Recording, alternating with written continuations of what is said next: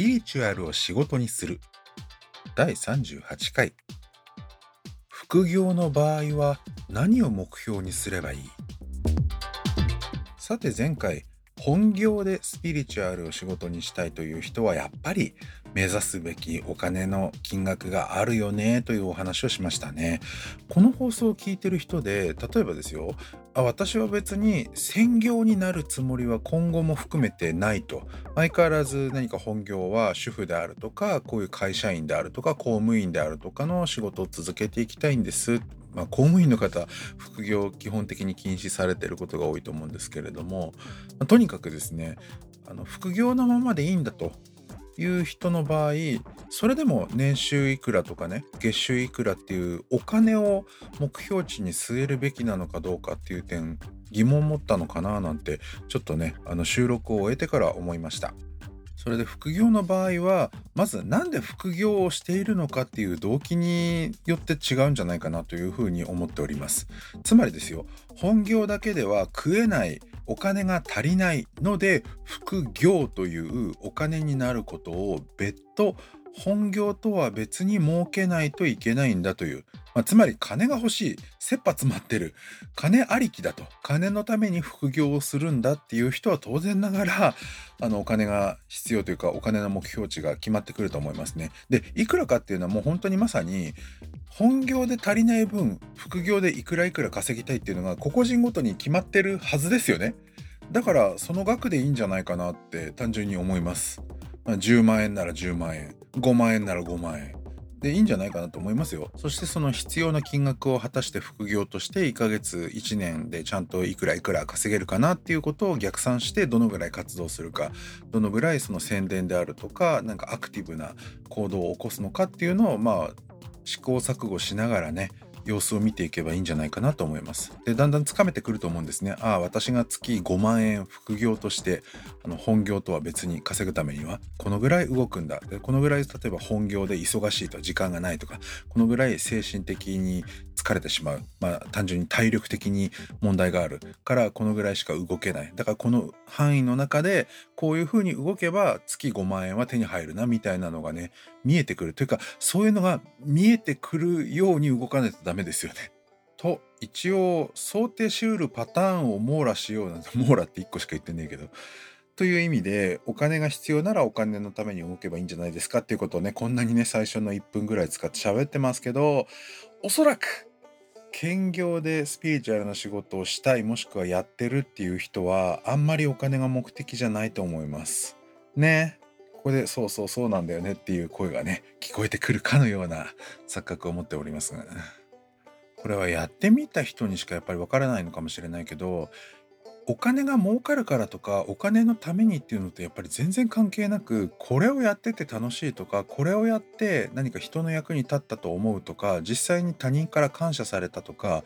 そしてそれをやること自体が自分の人生にとっても有意義だと感じるなんかおかしいと感じないとかねそういうもののために単純にこうその行動が好きだからやってるっていう人がおそらくほとんどなんじゃないかなって思いますね。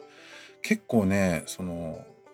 前回も言ったけどスピリチュアルな仕事をやってるっていうといかにも金の亡者とかまっとうな仕事で稼ぐというねまっとうなことをするのではなくこんなアコギな嘘をついてまで金をせしめようとする見下げた根性の連中だと決めつけて言う人はまあいるのかもしれないですけどねやってみると結局あの他のなんだろう手芸サークルとか何でもそうですけどそれが好きだからやってる。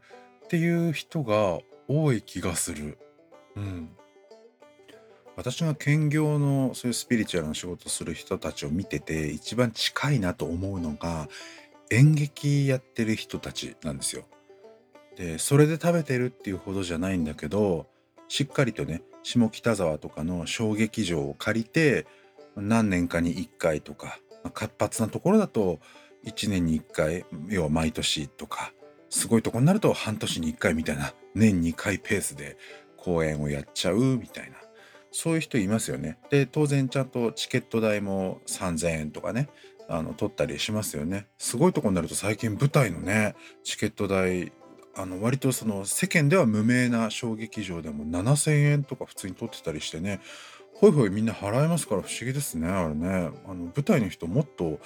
もっと高い金額設定しちゃっても普通にちゃんとみんな払うから安心してね値段上げた方がねご飯食べられるようになっていいんじゃないかなとか。少なくとも制作費の赤字出なくて済むんじゃないかななんて余計なこと思いますけど。あのあのスタンス？なんて言うんだろう。ちゃんと公演は打つしちっちゃいとはいえ劇場借りるしでお金もらう分だけガチに稽古するし、ね、人によってはなんかこうバイト先とか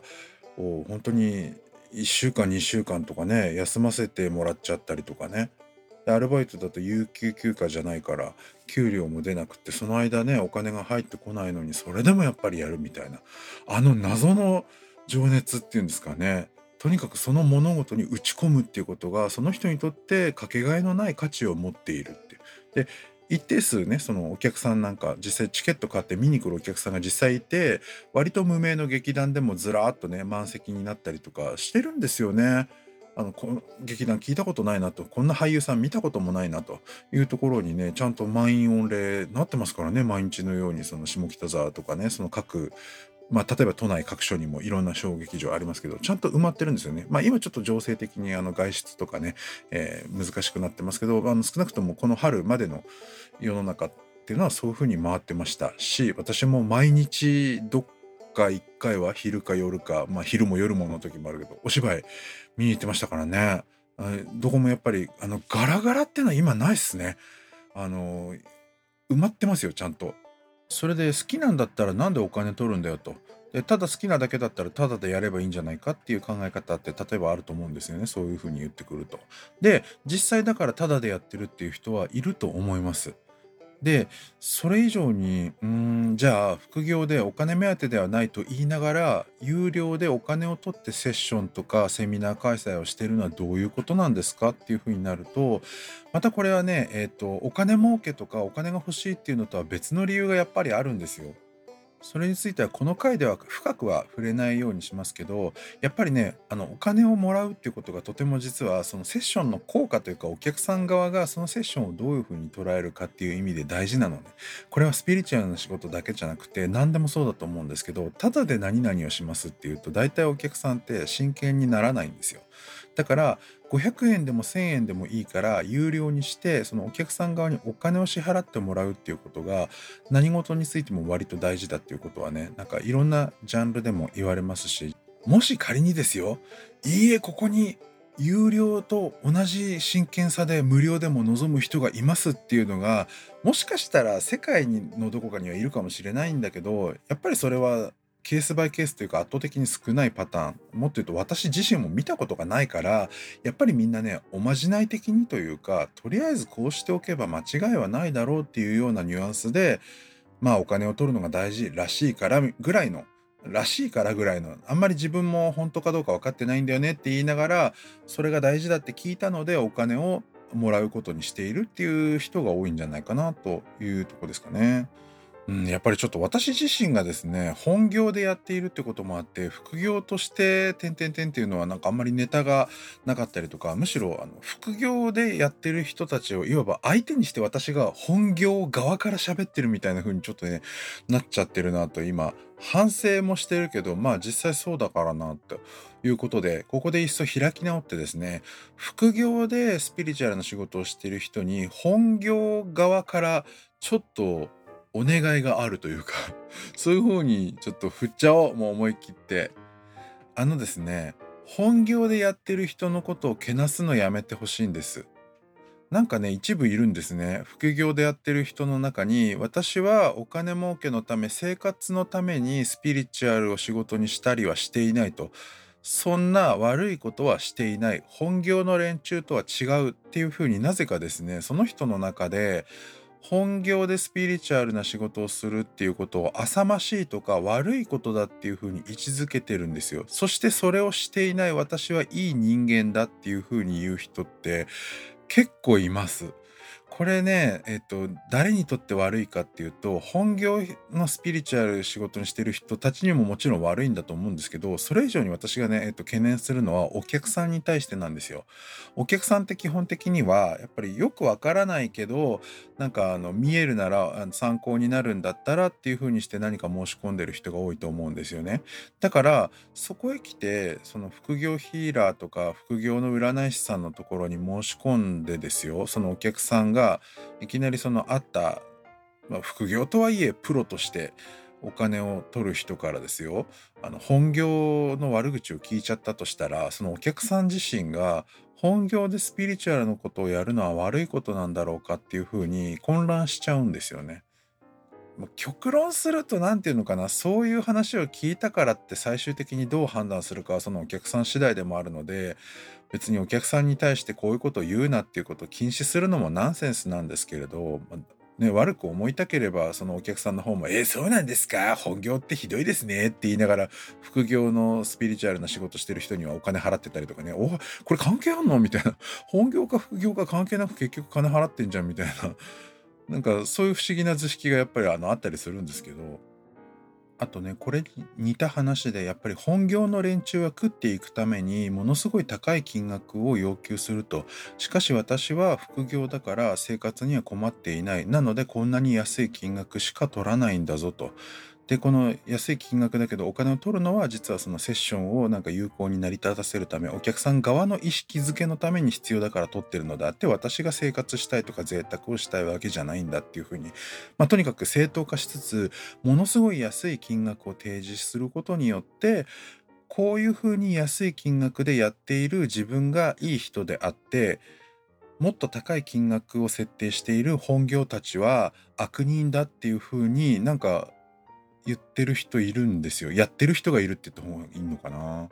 もっと言うと自分がねあの自分自身は兼業でいながらにしてわざとものすごい安い金額でそのスピリチュアルな仕事をすることを普及させることによってあの本業のやつらを食えないようにしようと。スピリチュアルな仕事で金儲けをしようなんていう不定やつらが食えないようにしてやるっていう風にして動いてる人もいるんです。実際あのこれはいました。私の知り合いの中で。でそれをとてもとても素晴らしいいい行い善行を積むことだとして世直しだと言ってその人はやってたりしたんですね。ねこうなるとなんかお金が本当に悪いものなのかどうかみたいなところにちょっと極論しそうですけれども。あと都合がいいこと言わせてもらうんだったら本業の人よりも自分は副業で活動が少ないけど本業のやつらよりレベルは上だとか力は上だっていうことを本当はそうじゃないのに言っちゃうのはちょっと痛々しいと思います。それから本業で食べてる人とやっぱりその仕事で食ってくぞっていう話をしていて「あたしらはさプロだからさ」っていうふうにあたかもね肩を並べて対等な立場であるかのように振る舞っちゃう人っているんですよ。おそらく本当は引け目なんだろうな。本業でバリバリやってるとかそれで本当にしのぎを削るっていうの？食えなかったら死ぬしかないっていう勝負をしてるわけじゃない。な生ぬるいところで動いてる自分がそれでもやっぱり生ぬるくないぞって言いたくてわざと本業の人たちとこう対等だぜみたいな風なこう強がって言うのかもしれないけど全部それ本業の人たちからすると本当にうわーって思ってでみんな優しいからわざとは言わないでいてあげるけど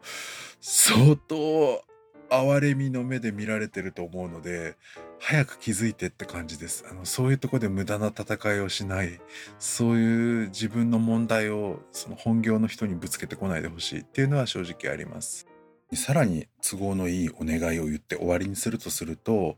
え兼業であることを言い訳にしないでほしいのね。人によっては何て言うかお客さんからの依頼を受けておきながらいざそのセッションが難しいとうまく対処できないっていう風になった時にごめんなさいって謝ればまだ素直だと思うんですけどやっぱりちょっと体裁とかプライドとかいろんなものが邪魔をするのか謝らないんですよね。でそれでいて私は兼業だからここまでしかできないと。でこっから先は本業の人にお願いしなさいみたいなことをお客さんにイケシャーシャーとしれと言うっていう人が割といたりするんですね。でもしくは兼業をやっているから私の実力はあるいは本気度はこの程度だけど兼業だから許されるよねっていう基準を勝手にその人の中で設けてるんですよ。本業が仮にですけど本気度100%実力100%みたいなのがあるとしたらその半分でいいというかねそのやる気も実力も本業の人の50%で兼業としては OK ってなんか思ってヘラヘラとお客さんに接してる人はちょっとどうなんだろうなっていうのは思いますね。これはどうなのかな？性格とか年齢とかにもやっぱりよるのかな？ここであえて今回の放送タイトル「副業の人は何を目標にすればいい?」っていうことの無理やりある種の 私のお願いみたいな答えですけど兼業だっていうことをまず意識しないお客さんにも意識させない。兼業か本業か関係ないある仕事が発生しました成立しましたその時にはもう自分が兼業だからとか本業だからとかバイトがてらにとか関係なく一人のプロとして全力を尽くすそして世の中で一番厳しいと自分が思うプロだったらこのぐらいやらないとダメだっていう基準を自分自身に当てはめてほしいです。なんじゃこの積極臭い放送会はって感じですけどそれではまたうさみみでした。